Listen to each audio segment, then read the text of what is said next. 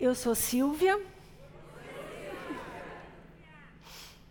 Sou uma filha amada de Deus. E tenho esse sagrado privilégio de compartilhar aquilo que Deus colocou no meu coração nessa manhã com cada um, cada uma de vocês. O sofrimento, ele é tão antigo quanto o ser humano. De tempos em tempos, a gente tem a sensação de que o sofrimento, ele é uma unanimidade. O mundo está sofrendo, as pessoas estão sofrendo, nós estamos passando por algum tipo de sofrimento. E sofrimentos eles acontecem por diversas causas. O sofrimento tem diversas origens. Por vezes, sofrimentos são advindos de tragédias, de contingências sobre as quais nós não temos controle. Sofrimentos também são advindos de perdas.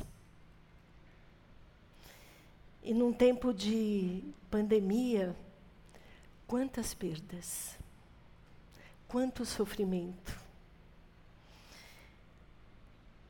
Nós sofremos também por conta das dores que carregamos na alma, que carregamos dentro de nós. Nós sofremos diante de um diagnóstico que traz o aviso de uma enfermidade, de uma doença, de uma morte. Nós sofremos por escolhas próprias por decisões que tomamos. Nós sofremos por negligências, por ausências e sofrimentos são causados por nós, por terceiros, por situações que estão fora do nosso controle. Considerando que o sofrimento faz parte da nossa vida, como atravessá-lo sem sermos destruídos, sem sermos destruídas. Como atravessar o sofrimento sem sucumbir? É possível? É o que eu trago no meu coração nessa manhã para compartilhar.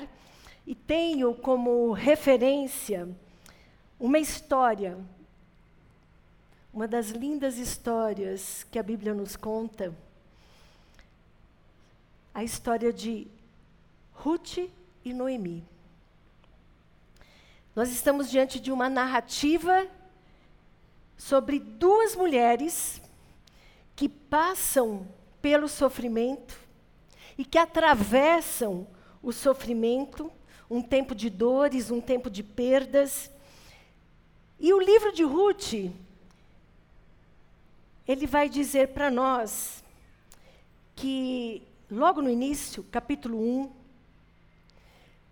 que houve um tempo de fome em toda a terra. E nós estamos falando de um tempo em que a economia, a vida, era baseada na plantação, em ter frutos, na colheita. E há uma fome espalhada por toda a terra. Então, Noemi e seu marido Elimeleque, juntamente com seus dois filhos, eles partem de Belém de Judá para uma terra chamada Moabe. E eles estão lá, na perspectiva de que lá haveria alimento. E quando eles estão lá, o marido de Noemi, Elimeleque, ele morre. Seus dois filhos casam-se com duas mulheres moabitas, Orfa e Ruth. E passados dez anos, os filhos morrem.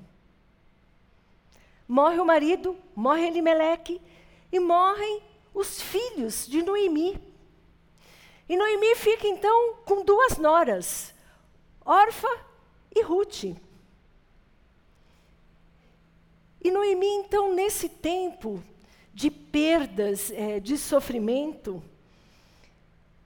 ela ouve falar que em Judá, em Belém de Judá, a terra começou a produzir. Mas são três mulheres, viúvas, sozinhas, vivendo uma experiência de abandono, de dores, de tristezas profundas. E em situações de sofrimento, geralmente, uma das primeiras é, reações nossas é nos sentir sozinhos, nos sentir sozinhas, nos sentimos abandonados, um senso de solidão muito grande. E Noemi, ela tem uma percepção em que ela responsabiliza Deus pelo seu sofrimento. Ela está dizendo: Deus, você se colocou contra mim. Você me trouxe sofrimento, você me trouxe desgraça em uma das traduções. E essa é uma tendência que a gente tem, de diante do sofrimento, de buscar um responsável por esse sofrimento. E Noemi, vivendo a sua profunda dor, ela declara assim: Leia a história de Ruth e Noemi, no, no livro de Ruth. E ela assim declara, e Noemi vive essa dor, esse ressentimento, essa mágoa, essa profunda tristeza. E o sofrimento, ele é um ambiente que nós podemos viver com ele, mas a gente não precisa morar nele.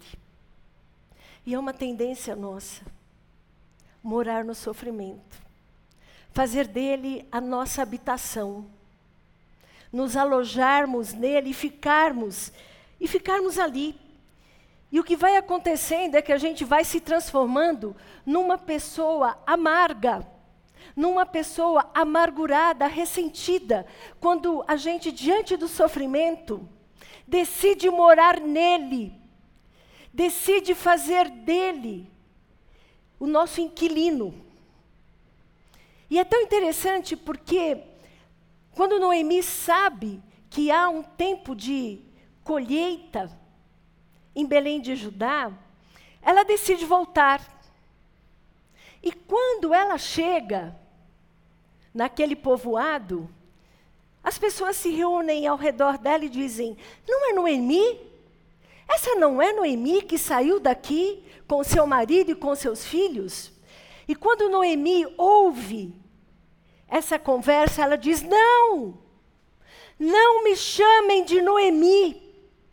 Noemi quer dizer agradável. Não sou Noemi, não sou uma pessoa agradável. Me chamem de Mara de amargurada, de amarga, porque assim o Senhor me tornou. E ela faz essa declaração, se sentindo assim, se percebendo amargurada, ressentida e responsabilizando Deus pelo seu sofrimento.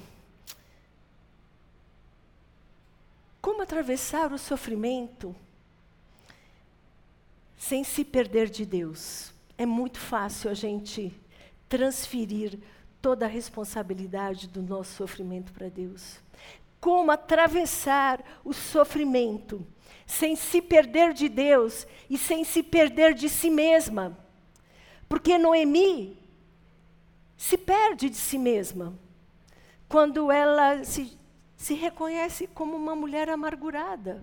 Se perdeu. Como viver essa realidade, como atravessar o sofrimento, percebendo que, que Deus se esqueceu. E isso é muito sério, meus irmãos. Isso é senso comum. Toda vez que acontece uma tragédia, foi Deus. Me lembro quando houve a tragédia em Brumadinho, eu estive lá, conversando com algumas famílias, e elas diziam: por que Deus fez isso com a gente? Porque Deus nos destruiu.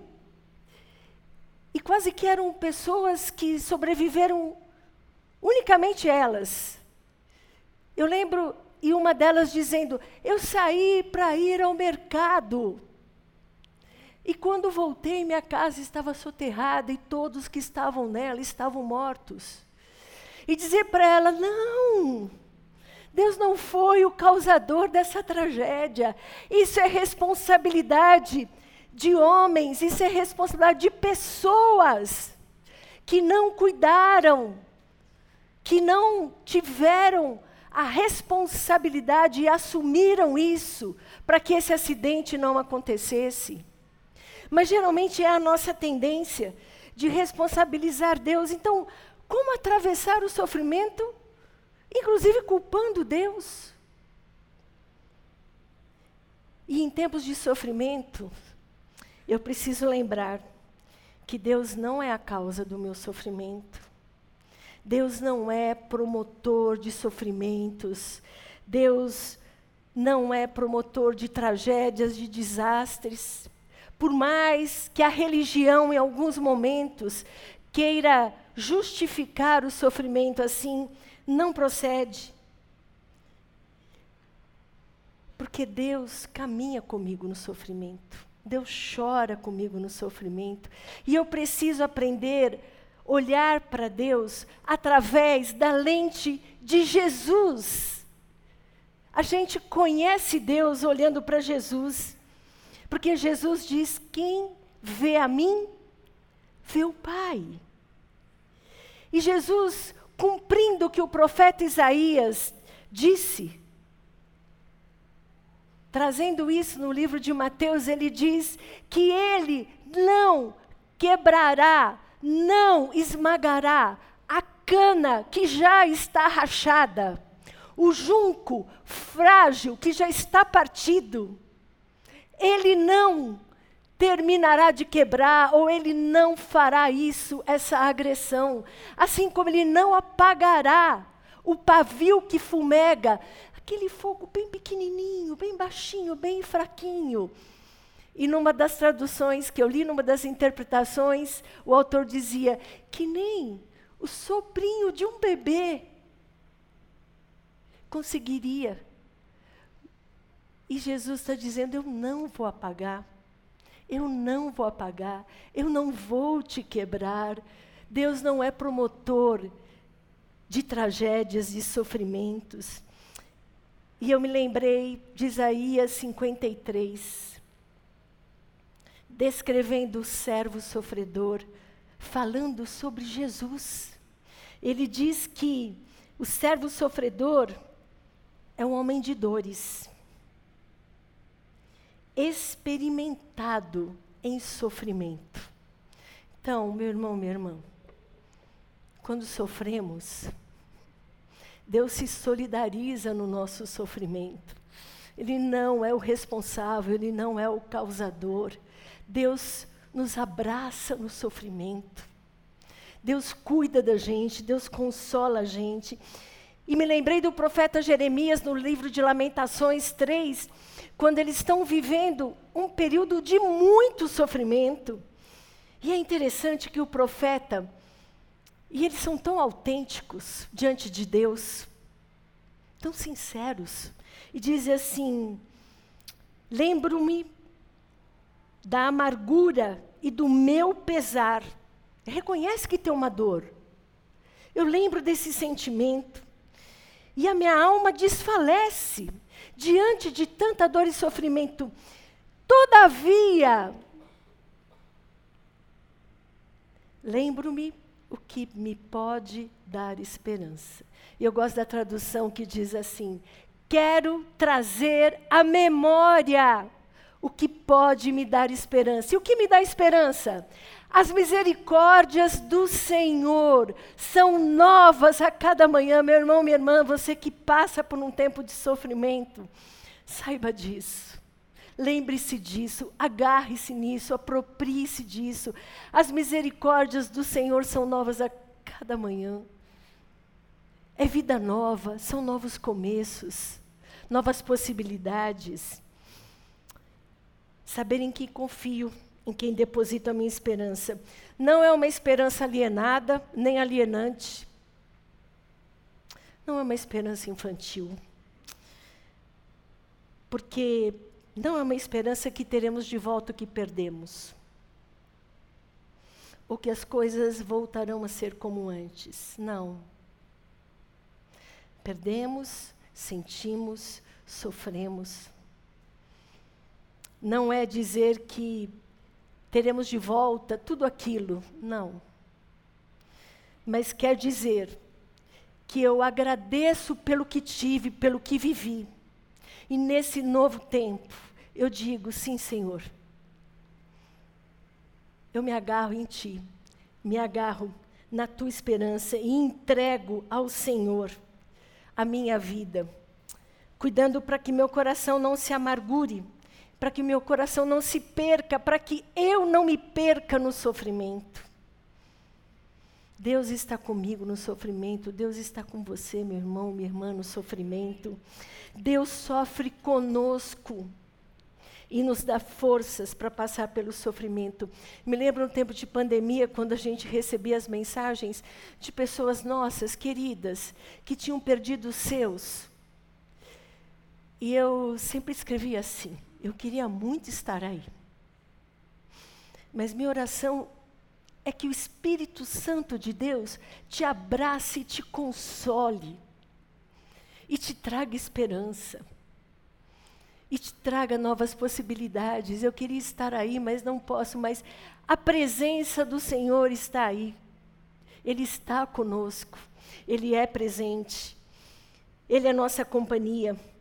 Gosto muito de São João da Cruz, quando ele diz: Na noite escura da alma, tu vens comigo andar. Eu não preciso andar sozinha. Você não precisa andar sozinho pela noite escura da alma. Na minha dor, eu te encontrei, Senhor. Na minha dor, eu fui encontrada pelo Senhor. E eu posso convidar Jesus e dizer: Jesus, pega na minha mão e caminha comigo para dentro da minha alma, para dentro do meu coração. Visita as minhas dores, os meus sofrimentos. Vem comigo, Jesus, me dá a sua mão. Vamos juntos, visitando os cantos escuros da minha alma. E que o Senhor lance luz e traga à luz o que está guardado aqui e me faz adoecer, que me faz sofrer. E traz a luz e traz cura traz libertação, traz restauração. Sim, Senhor, eu não quero viver no sofrimento. Eu não quero morar na casa do sofrimento. Eu quero viver na tua casa, Senhor. Nós cantamos aqui. Quero experimentar consolo. Então, no sofrimento, Deus atravessa com a gente. Por isso a gente não sucumbe. Por isso a gente não é destruído. No sofrimento, a gente também caminha com pessoas. Porque olha que interessante. Quando Noemi sabe que é tempo de colheita, ela começa a voltar para Belém de Judá com as duas noras. Mas num determinado momento ela diz assim: Olha, vocês são mulheres, são jovens, eu não tenho mais filhos para casarem com você com vocês. Então, voltem para suas casas, comecem suas vidas novamente. E elas choram muito. É impressionante o vínculo que elas tinham. Elas choram demais, elas não querem ir, e ela insiste: voltem para suas casas, para suas famílias, reconstruam suas vidas. E órfã, então, se despede. E ela insiste: Ruth, volte para sua casa. E ela diz: Não. E Ruth faz uma das declarações mais lindas que existe na Bíblia, muito usada em casamento, mas é a declaração de solidariedade de uma mulher para com outra, quando ela diz assim: Não insistas para que eu deixe você e não te acompanhe. Onde você for, eu irei. Onde você ficar, eu ficarei. O teu povo, porque Ruth era moabita, o teu povo, o povo de Israel, será o meu povo. O teu Deus será o meu Deus. Onde morreres, eu morrerei, e ali serei sepultada. Que outra coisa, se não a morte, me separe de ti? Diante de uma declaração dessa, Noemi não teve outra reação senão pegar na mão de Ruth e voltarem lá para Belém do Judá. A gente precisa de pessoas para pegarem na nossa mão no dia do sofrimento. Nós precisamos de amigos espirituais, de amigas espirituais que caminhem com a gente. Pessoas precisam de Deus. Pessoas precisam de pessoas. E Deus usa pessoas nas nossas vidas. E nós precisamos falar sobre a nossa dor com alguém. Nós precisamos expressar essa nossa, do, nossa dor. E recentemente eu li um livro chamado A Bailarina de Auschwitz, escrito por uma mulher que aos 16 anos foi levada aos campos de concentração. E ela disse o seguinte, que, algo que me impactou profundamente. Ela disse: Não há nada, não há nada que torne a minha dor maior ou menor que a sua.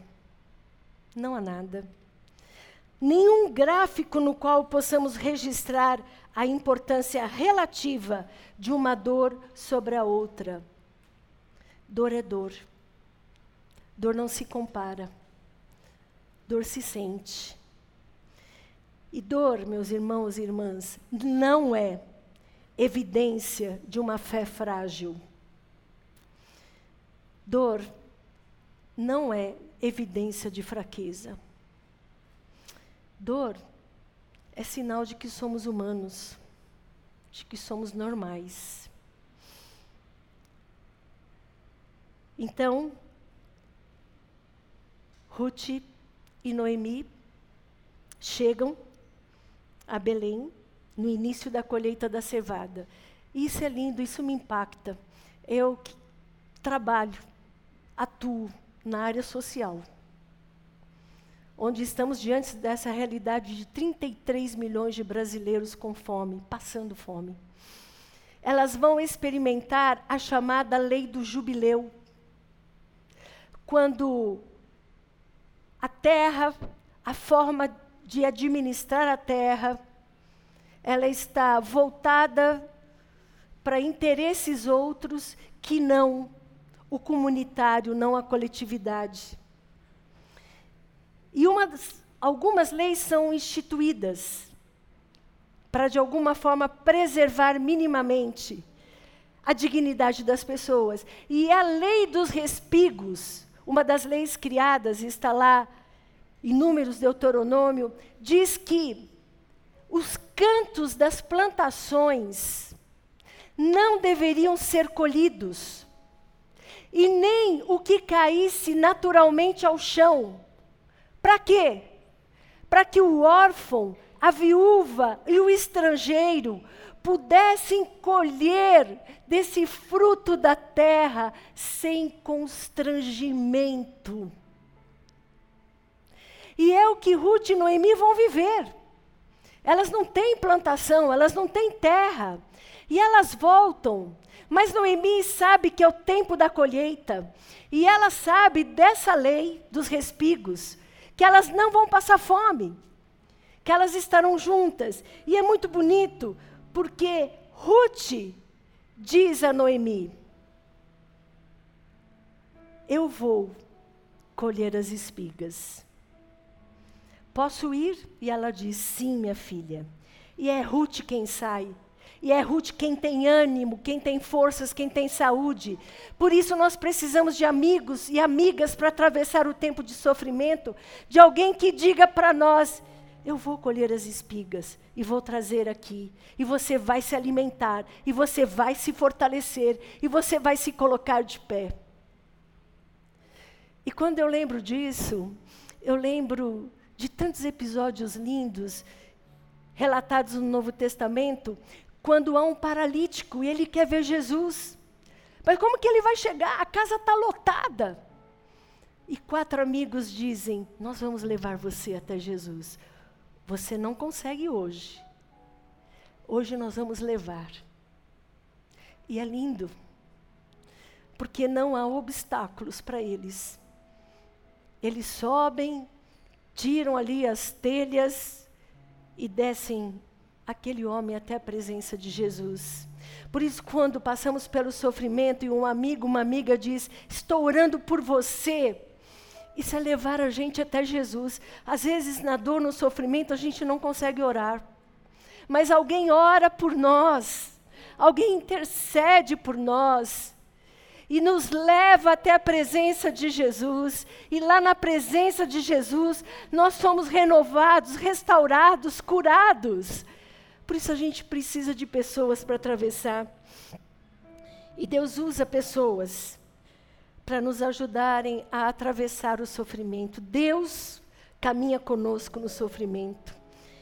E pessoas nos ajudam a atravessar o sofrimento. Por isso, você que vive um tempo de sofrimento, corra, peça ajuda para pessoas que te amam, porque é muito difícil passar por um tempo desse sem amigos.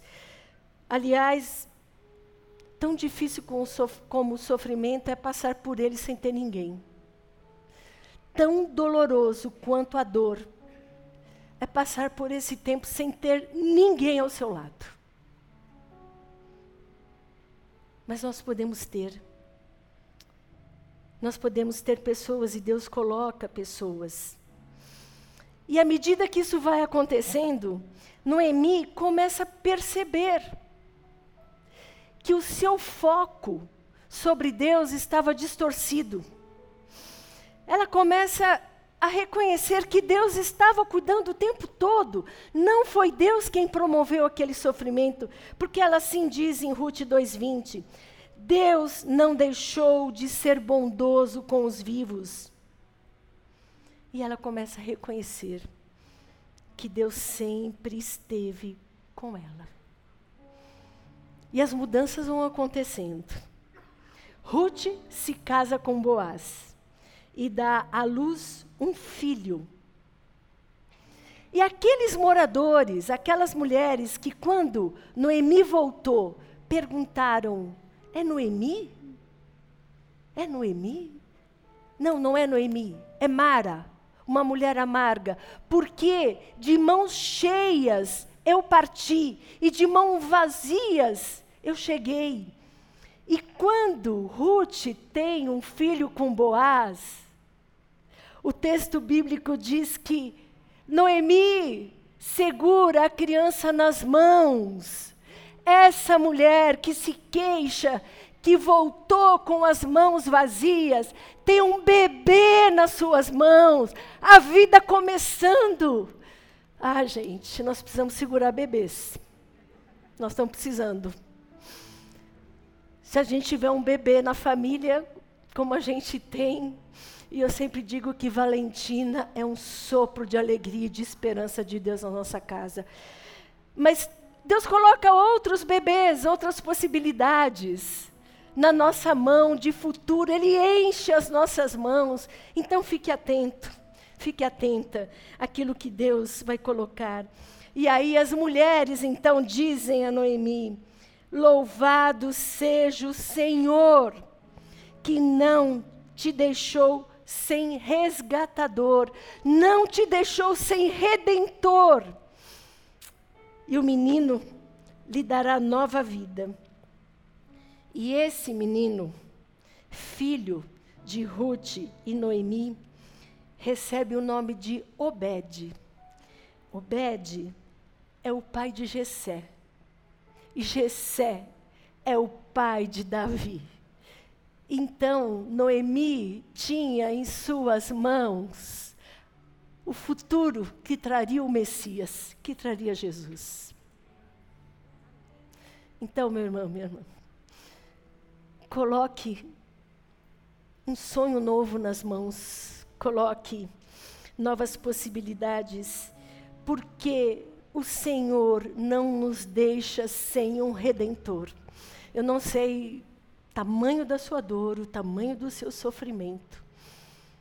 Mas Deus não te deixa sem um redentor, sem um resgatador. Ele atravessa com você o sofrimento.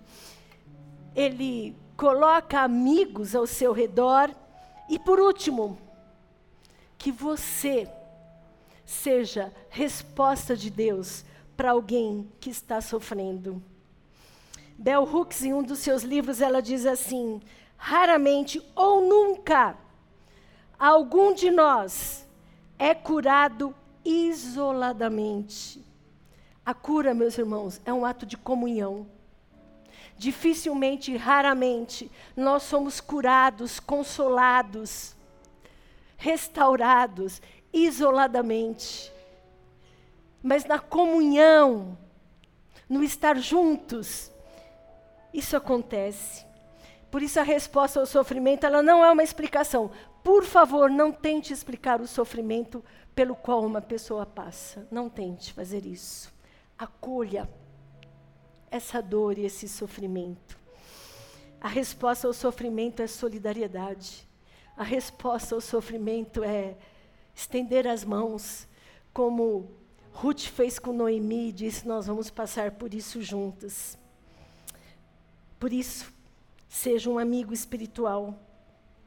Seja uma amiga espiritual de alguém que passa pelo sofrimento. E diga a essa pessoa: Deus não te deixou sem um redentor. Deus não te abandonou. Esteve o tempo todo. Deus não te deixou sem um restaurador. Não te deixou sem esperança, porque Ele é a nossa esperança. Deus nos abençoe. Amém.